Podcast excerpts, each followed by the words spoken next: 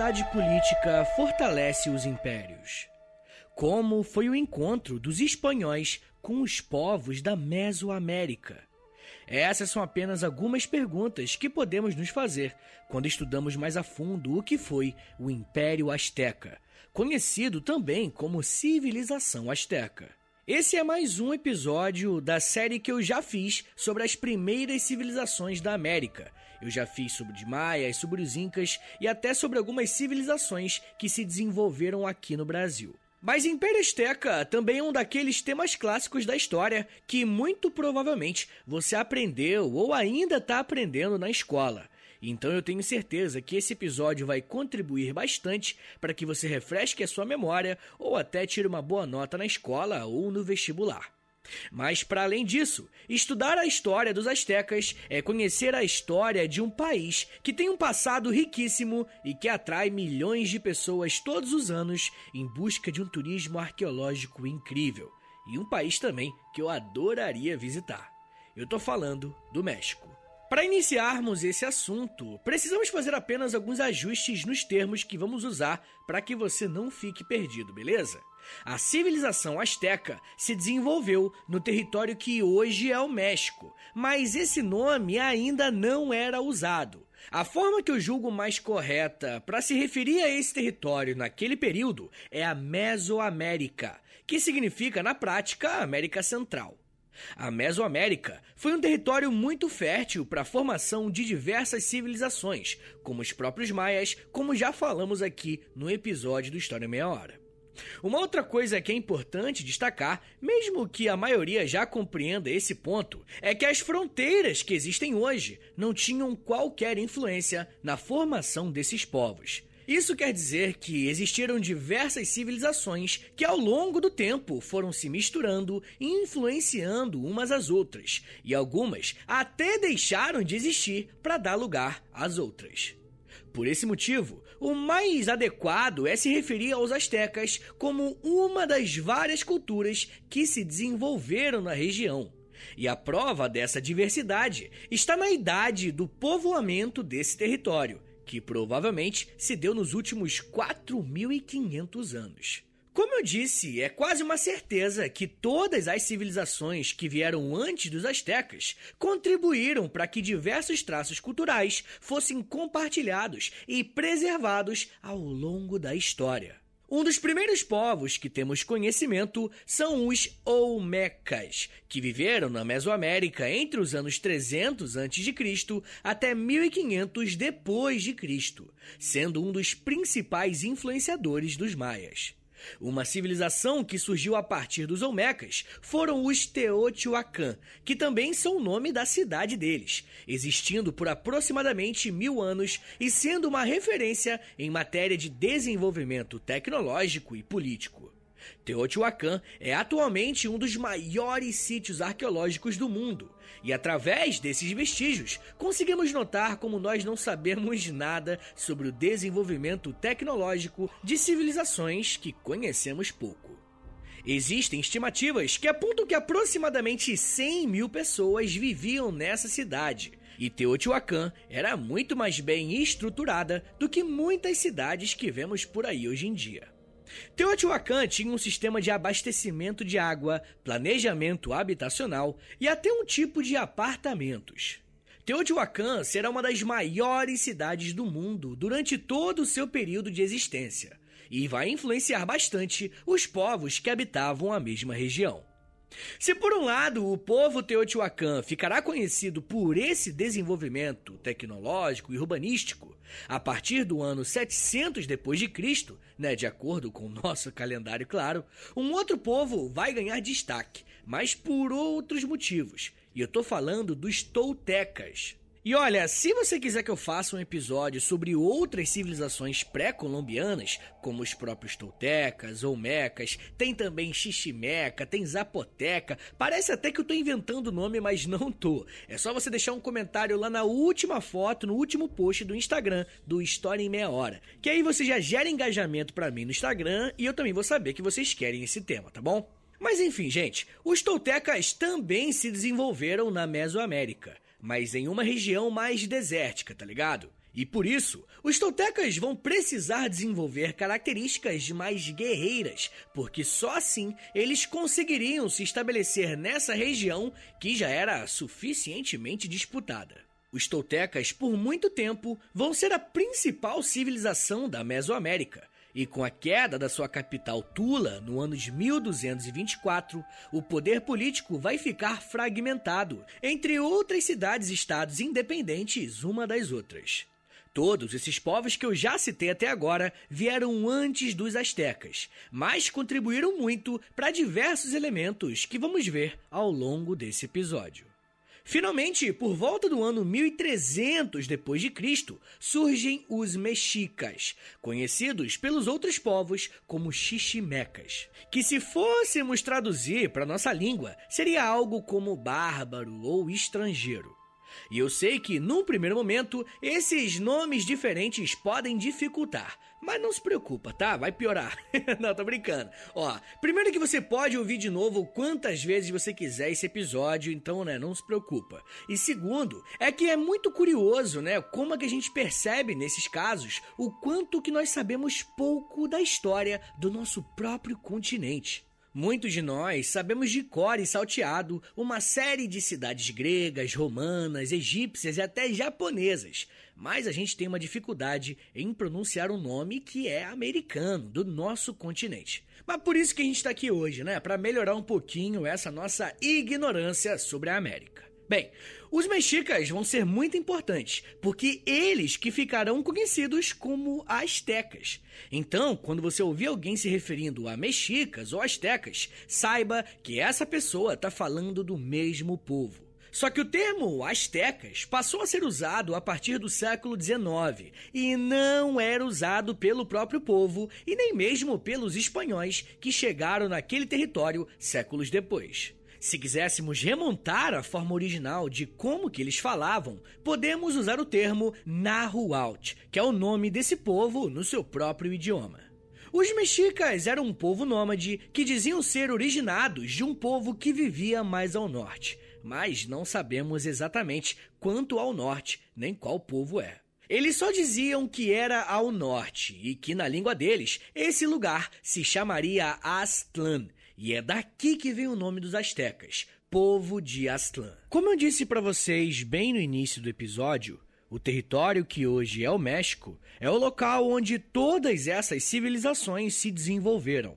Porém, os mexicas, né, os astecas, têm uma posição diferenciada em relação aos outros povos, tendo como parâmetro a história do México. E para entender isso, precisamos olhar para o mito de fundação dos astecas.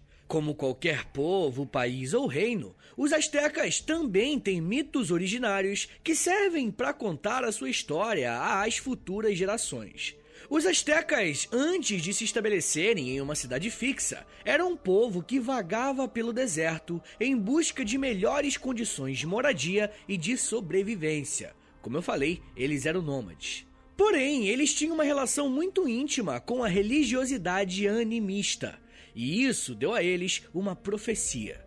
Esse povo ia parar de marchar pelo deserto mesoamericano quando avistassem um cacto dentro de um lago, e acima desse cacto teria uma águia devorando uma cobra.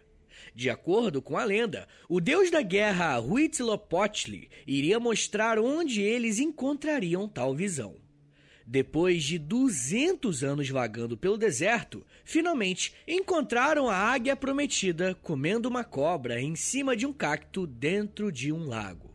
Esse lago era o Lago Texcoco, e ali fundaram a cidade de Tenochtitlan, a futura capital do Império Azteca.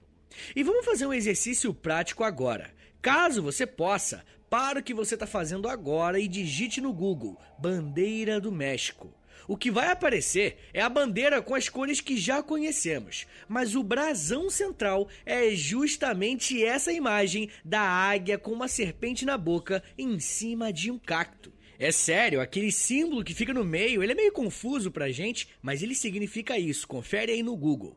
Mas enfim, gente, o processo de formação nacional do México moderno contempla essa história indígena mais antiga. E eles carregam isso em suas bandeiras até hoje. Esse é só um dos exemplos do porquê que é importante estudar os símbolos que compõem as nações, porque uma simples imagem pode nos contar muito sobre como determinado povo interpreta a sua própria origem. No ano de 1325, os astecas fundaram a cidade de Tenochtitlan. O primeiro líder dos astecas foi um brother chamado Acamapitli, e eu juro que eu não estou inventando os nomes, né? São diferentes mesmo. No primeiro momento, a organização social dos astecas era até que bem simples, sendo integrada por famílias que eram lideradas por chefes, uma classe de guerreiros e agricultores que trabalhavam para alimentar a sua cidade. Mas atenção, eu não disse que eles eram um império asteca, somente astecas. E esse detalhe é importante porque nesse momento eles ainda estavam subordinados a um povo chamado Tepanecas. Como eu disse no bloco anterior, com a queda dos toltecas, o poder político ficou descentralizado e com isso, várias pequenas cidades-estados surgiram. Caso vocês não saibam, quando nos referimos a uma cidade-estado, estamos falando de um conjunto de cidades próximas que tem algum tipo de relação histórica ou cultural, mas politicamente elas são independentes uma das outras. Cada cidade criava as suas próprias regras e costumes. E o fato de existir essa descentralização significava que povos que eram mais fortes tinham a oportunidade de subjugarem civilizações menores e mais fracas. E era justamente isso que estava acontecendo com os astecas, estando subordinados aos tepanecas. Mas essa relação foi mantida por aproximadamente 90 anos. Os movimentos seguintes dos astecas foram muito importantes para fazer deles não só uma grande nação, mas também um império forte e gigantesco. Por volta do ano 1434, os astecas propuseram criar uma aliança com outras duas cidades-estados, Texcoco e Tlacopan. Essa aliança entre as três cidades ficaria conhecida como a Tríplice Aliança e teria como principal objetivo unirem forças para se tornarem uma grande potência na Mesoamérica. Mas o primeiro objetivo era vencer os tepanecas para que assim pudessem ter a liberdade e uma oportunidade para se expandirem. A Tríplice Aliança saiu vencedora e Tenochtitlan se tornou a capital desse novo império que estava se formando. E eu já falei algumas vezes no História Meia Hora, mas não custa repetir. Um império tem uma característica: ele está sempre buscando a expansão. Então, quando falamos em um Império Azteca, estamos nos referindo a essa aliança formada entre as três cidades-estados e que começaram uma campanha massiva de expansionismo e de conquista de outros territórios. Com o passar dos anos, a partir de 1434, o Império Azteca conseguiu dominar quase todos os povos de boa parte da Mesoamérica, mas mantendo as lideranças locais como súditos desse grande novo império. A forma que a capital tinha de manter as relações com as outras cidades conquistadas era através do pagamento de impostos. Além disso, eles também tinham a entrega de homens para compor o exército asteca. Em caso de alguma guerra ou de expansão, eles poderiam contar com esses homens. Mas olha só, temos que tomar cuidado. Normalmente, muitas pessoas acham que todos esses povos que passaram a integrar o Império Azteca era meio que o mesmo povo, e não é verdade. Quem explica isso muito bem é o historiador Jorge Luiz Ferreira, ao dizer que, abre aspas, a Confederação Azteca passou a formar uma rede de dominação poderosíssima, que se estendeu de costa a costa da Mesoamérica, dominando e tributando a maioria dos povos da região.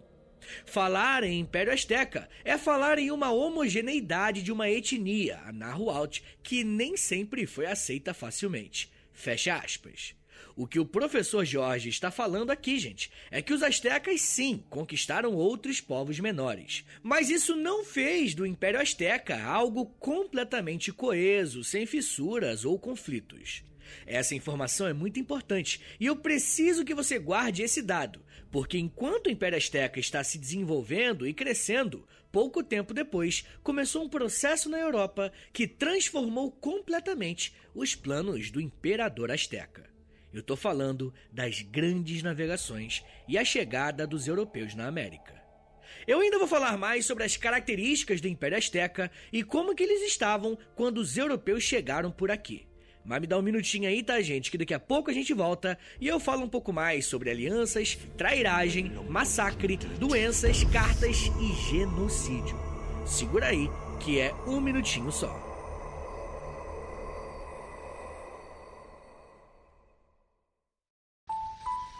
Eu sempre sonhei em poder viver de criação e de educação. E graças ao apoio de vocês lá no Apoia-se, isso se tornou realidade.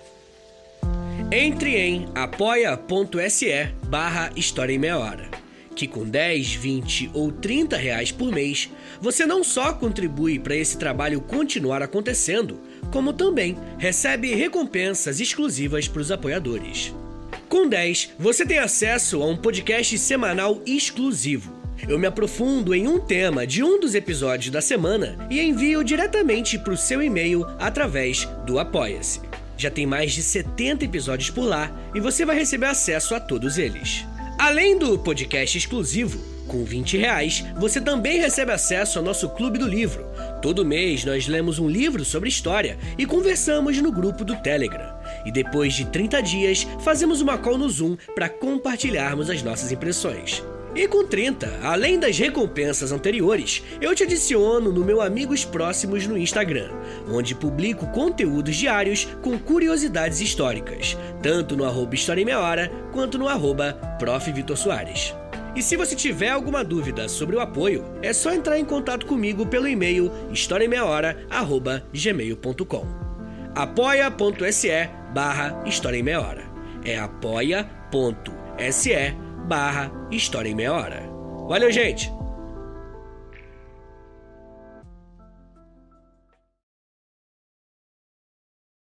Fala pessoal, eu quero só fazer uma pequena correção aqui. Eu falei, no, na verdade, eu vou falar agora no, no próximo bloco que os astecas usavam peles de tigre e foi uma confusão. É, não é tigre, tá? São jaguares, na verdade, que eles usavam as peles. Então, daqui a pouquinho eu vou falar melhor sobre isso. Mas quando eu falar tigre, tá? Você desconsidera e você considere jaguar no lugar, por favor. Tá bom, gente? Então, essa pequena correção, desculpa, foi uma falta de atenção minha na hora de gravar o roteiro. Tá bom? Então é isso, gente. Valeu!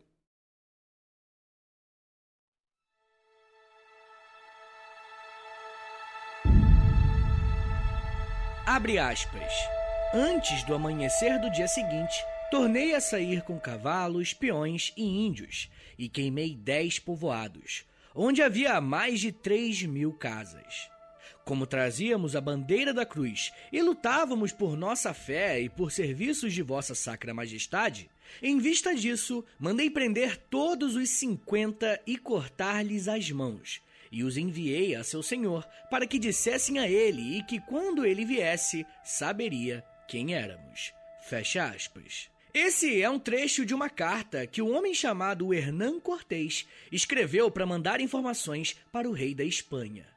Cortés é conhecido pelos europeus como um dos conquistadores da América, mas foi visto pelos astecas como um inimigo violento e traiçoeiro. Mas antes dos europeus chegarem nesse continente e antes de existir um enorme massacre, eu preciso contar como o Império Azteca se consolidou como uma das grandes potências do mundo naquele período, mesmo que não fossem conhecidos por mais da metade do planeta. Socialmente, podemos dizer que o Império Azteca era um império bastante estratificado, ou seja, as camadas sociais eram muito bem delimitadas e as funções nela existentes também funcionavam de uma forma bem eficiente. Uma notória diferenciação que os astecas faziam da sua população era em relação a direitos, privilégios e até roupas. Ou seja, dependendo da classe social que você fosse, você teria um determinado tipo de vestimenta e relação com a justiça e com os direitos. A base da sociedade asteca, como na maioria das sociedades ao redor do mundo, tinha na sua base os camponeses trabalhadores. Esses camponeses eram conhecidos como Macerualtim e tinham na sua terra a sua principal fonte de sustento e também de trabalho. Esses camponeses usufruíam das terras que pertenciam ao imperador E por isso tinham que pagar impostos ao Estado para manutenção desse tipo de relação entre os indivíduos e o seu governante. Mas, mesmo existindo uma grande massa de camponeses, a sociedade asteca também tinha o trabalho escravo. Mais um tipo de trabalho escravo bem diferente do que estamos mais acostumados a ver em países como o Brasil e os Estados Unidos. Os escravos astecas eram chamados de tlacotim, e eles não nasciam escravos, mas se tornavam escravos. Isso quer dizer que a escravidão no Império Azteca estava ligada com o pagamento de algum tipo de dívida, derrota de guerra ou algum tipo de decisão judicial proferida pelas autoridades locais ou pelo próprio imperador. Uma coisa interessante sobre esse tipo de escravidão é que essa pessoa que estivesse nessa condição poderia ter acesso a terras e a constituir uma família. Um outro grupo social bem importante na sociedade asteca são os guerreiros. E bom, se estamos falando de um império que está buscando a expansão e com isso conquistando territórios de outros povos, dá para imaginar que os guerreiros que fazem esse trabalho têm uma relevância social considerável, né? Mas o mais maneiro é que, além deles terem essa relevância, como eu falei, os guerreiros astecas também usavam em batalhas um traje especial. Os Qual Rocelote, ou apenas Ocelote, eles usavam uma pele de tigre para demonstrar o quão fortes eles eram. E, gente, só um comentário aqui rapidinho. Eu tô pronunciando essas palavras de acordo com a forma que eu leio, tá bom? A pronúncia dos astecas, né, dessas palavras, provavelmente era bem diferente. Mas enfim, esses homens faziam parte de uma espécie de elite militar. E para fazer parte desse grupo e ter o direito de usar uma vestimenta como essa, você tinha que ter passado por muitas batalhas e ter demonstrado bravura em todas elas. Enfim, gente, Quanto maior uma cidade-estado, provavelmente mais complexa ela é. E isso se torna uma realidade quando estudamos mais a fundo as diferentes manifestações sociais da sociedade asteca. Além de todos esses grupos que eu já citei que sustentam com o trabalho a sociedade asteca, vemos também que existe uma elite que, obviamente, são bem menos pessoas. De acordo com o historiador Nicholas J. Saunders, aproximadamente 10% da população asteca compunha essa nobreza que estamos citando. Esse era o único grupo social que estava abaixo do imperador, seja em importância política ou em direitos. E finalmente, no topo da pirâmide temos o imperador e a sua família. E uma coisa muito interessante sobre a figura do imperador é que, mesmo tendo tantos privilégios, ele ainda precisava mostrar que poderia governar o império. Quem explica isso muito bem é o professor Daniel Neves ao dizer que, abre aspas, no topo da pirâmide social estava o imperador, chamado de Huey Tlatoani, ele era considerado um representante do deus supremo dos astecas, o Tezcatlipoca. Os imperadores astecas viviam em uma condição extremamente luxuosa, mas também eram obrigados a prestar oferendas de sangue aos deuses e deveriam demonstrar as suas habilidades como guerreiros. Fecha aspas. Você consegue perceber como que é interessante o fato dessa sociedade guerreira incentivar que todas as camadas da sociedade mantenham essa característica? Bom, esse relato do professor Daniel, ele é muito interessante, porque fala também que o imperador asteca precisava oferecer sacrifícios aos deuses. E esse ponto é muito importante de pontuarmos. Um dos elementos que as pessoas mais se lembram quando falam dos astecas é sobre a sua religiosidade, principalmente a questão dos sacrifícios. Na religião asteca, era um hábito oferecer sacrifícios aos deuses. E até aqui, nada de novo. Os judeus também ofereciam sacrifícios de animais como perdão de pecados. A parada é que os astecas tinham um costume também de sacrificar pessoas, em alguns casos, para as suas divindades. Para eles, o sacrifício era tão importante que era através desse ato que o sol, chamado por eles de Tonatiuh, se mantinha no céu. De acordo com os astecas, o sacrifício humano alegrava os deuses e assim eles mantinham o sol brilhando.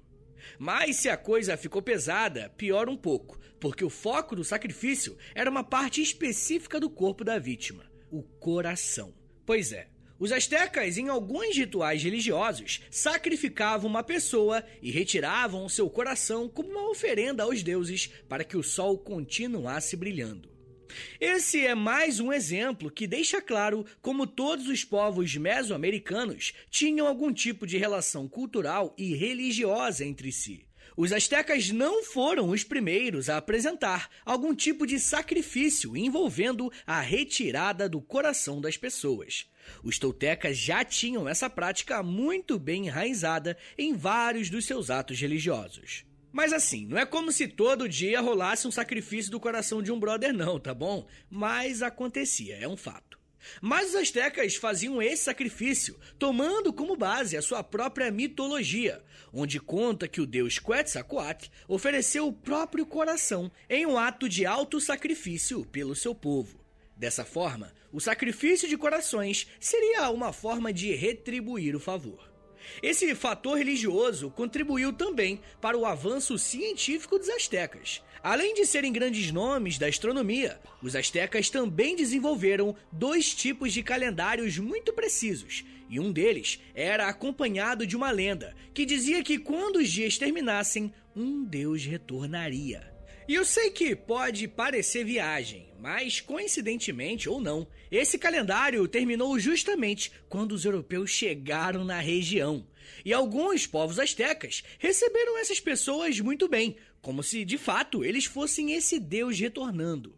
Para recepcionar essa divindade, os astecas ofereceram como oferenda muito ouro. E quando os europeus, mais especificamente os espanhóis, perceberam a quantidade de ouro que tinha lá, viram que ali seria o lugar ideal para conquistarem e dominarem. Todas essas características complexas de um império grande e organizado, mas cheio de conflitos internos, foram encontradas pelos europeus a partir do ano de 1519, ano desse encontro na Mesoamérica. Nesse período, os astecas eram liderados pelo Montezuma II, que tinha subido ao trono alguns anos antes, depois de substituir o imperador que faleceu. O que talvez ele não sabia era que ele seria o último imperador dos astecas. A coroa espanhola foi a responsável pela tentativa de colonização da maior parte do território americano, principalmente da Mesoamérica. Eles começaram por esse território e foram indo para o sul. O encontro entre o homem branco e os astecas podem ser descritos por fontes muito valiosas que mostram tanto a forma que os europeus viam os nativos, quanto a forma que os astecas reagiram a esse encontro. Um dos líderes dessa expedição por parte dos europeus foi Hernán Cortés, que passou a escrever cartas para o rei da Espanha. Esses homens brancos diziam estar representando os interesses do rei, porque caso conseguissem algum sucesso, eles receberiam desse rei algo em troca. São a partir dessas cartas que conseguimos observar os encontros entre Cortés e Montezuma. E o que eu sempre achei curioso é o fato do europeu, por ter chegado na América, se achar no direito de apossar dessas terras. As cartas de Hernán Cortés evidenciam que possivelmente mais pessoas foram para a América em busca de conquistar terras no Novo Mundo. E assim, eles conseguiriam de alguma forma cargos e títulos com a coroa espanhola. O relato que eu li na abertura desse bloco é um exemplo dessa correspondência entre Cortés e o rei deixando claro como o encontro dos europeus com os astecas foi violento e tinha um caráter religioso nessa ação. Em pouco tempo, Montezuma percebeu que os espanhóis seriam um problema para o seu império, mas o que ele não contava é que o Cortés contaria com a ajuda dos povos subordinados ao Império Azteca para lutarem juntos contra os astecas. Nesse momento, muita gente pensa, né? Pô, Vitão, mas os caras não perceberam que os espanhóis eram brancos, que eles vieram da Europa, que ia matar geral? Pô, molecada, temos que pensar que os povos faziam alianças de acordo com os interesses do momento. E os povos que eram dominados pelos mexicas viram numa aliança com os espanhóis uma oportunidade de se libertarem desse jugo. Um povo que se aliou ao Cortés foram os Tlaxcaltecas, que quando as guerras começaram, tinham um contingente militar bem maior que o do próprio Cortés. A guerra entre espanhóis e astecas começou em 1519 e vai terminar em 1521. Pô, Vitão, você não falou que os astecas eram tão desenvolvidos? Por que, que eles perderam tão rápido então? Olha, em primeiro lugar, eles eram sim muito desenvolvidos. O próprio Cortês afirmou em uma carta, abre aspas, considerando ser esta gente bárbara e tão apartada do conhecimento de Deus, é de se admirar ao ver como tem todas essas coisas. Fecha aspas. Mas o que os astecas não tinham contra os espanhóis para se defender era um sistema imunológico capaz de segurar as doenças vindas da Europa. Sim, Hoje é quase um consenso entre os historiadores que, além das guerras travadas em batalha, os espanhóis conseguiram derrotar os nativos depois que a varíola, gripe, sarampo e coqueluche infectaram e enfraqueceram os astecas. Com o enfraquecimento, foi muito mais fácil para os espanhóis simplesmente exterminarem os seus inimigos. Montezuma até se entregou para tentar negociar uma rendição, mas não adiantou e foi morto. Quem assumiu o controle do império no seu lugar foi o seu sobrinho, Cuauhtémoc, que aos 23 anos foi capturado pelos espanhóis e torturado até a morte. A capital do império, Tenochtitlan, foi invadida e dominada em 1521, colocando fim ao Império Azteca. Esse relato do Império Azteca, da queda do império, é muito triste e de certa forma até pesado. Porém, eu queria finalizar o episódio de hoje, mais uma vez, com as palavras do grande professor Jorge Luiz Ferreira, dizendo que, abre aspas, às vésperas da conquista, a população da Mesoamérica era de aproximadamente 25 milhões de pessoas. Em 1600, menos de 100 anos depois, cai para 1 milhão. Se a palavra genocídio pode ser usada com extrema precisão, este é o caso. Fecha aspas. É isso. Uma das maiores civilizações de toda a história, completamente massacrada depois do encontro com o europeu.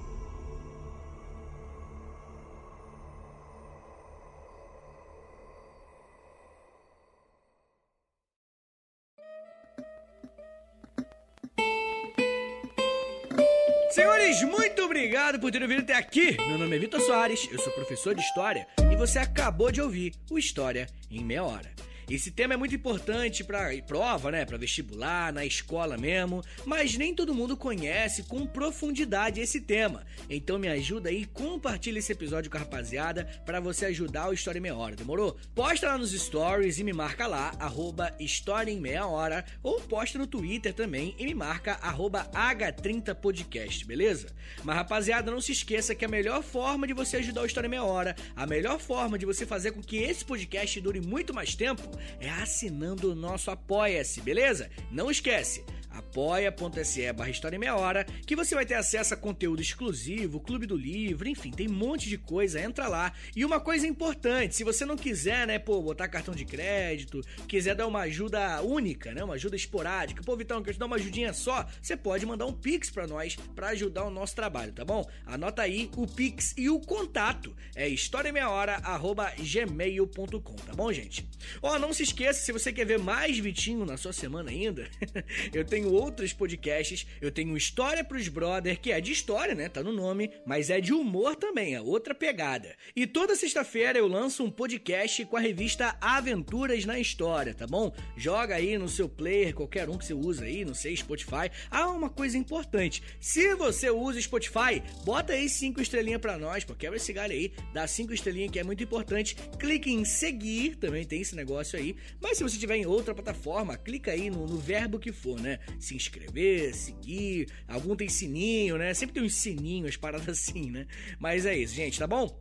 Muito obrigado, um beijo, até semana que vem! E valeu!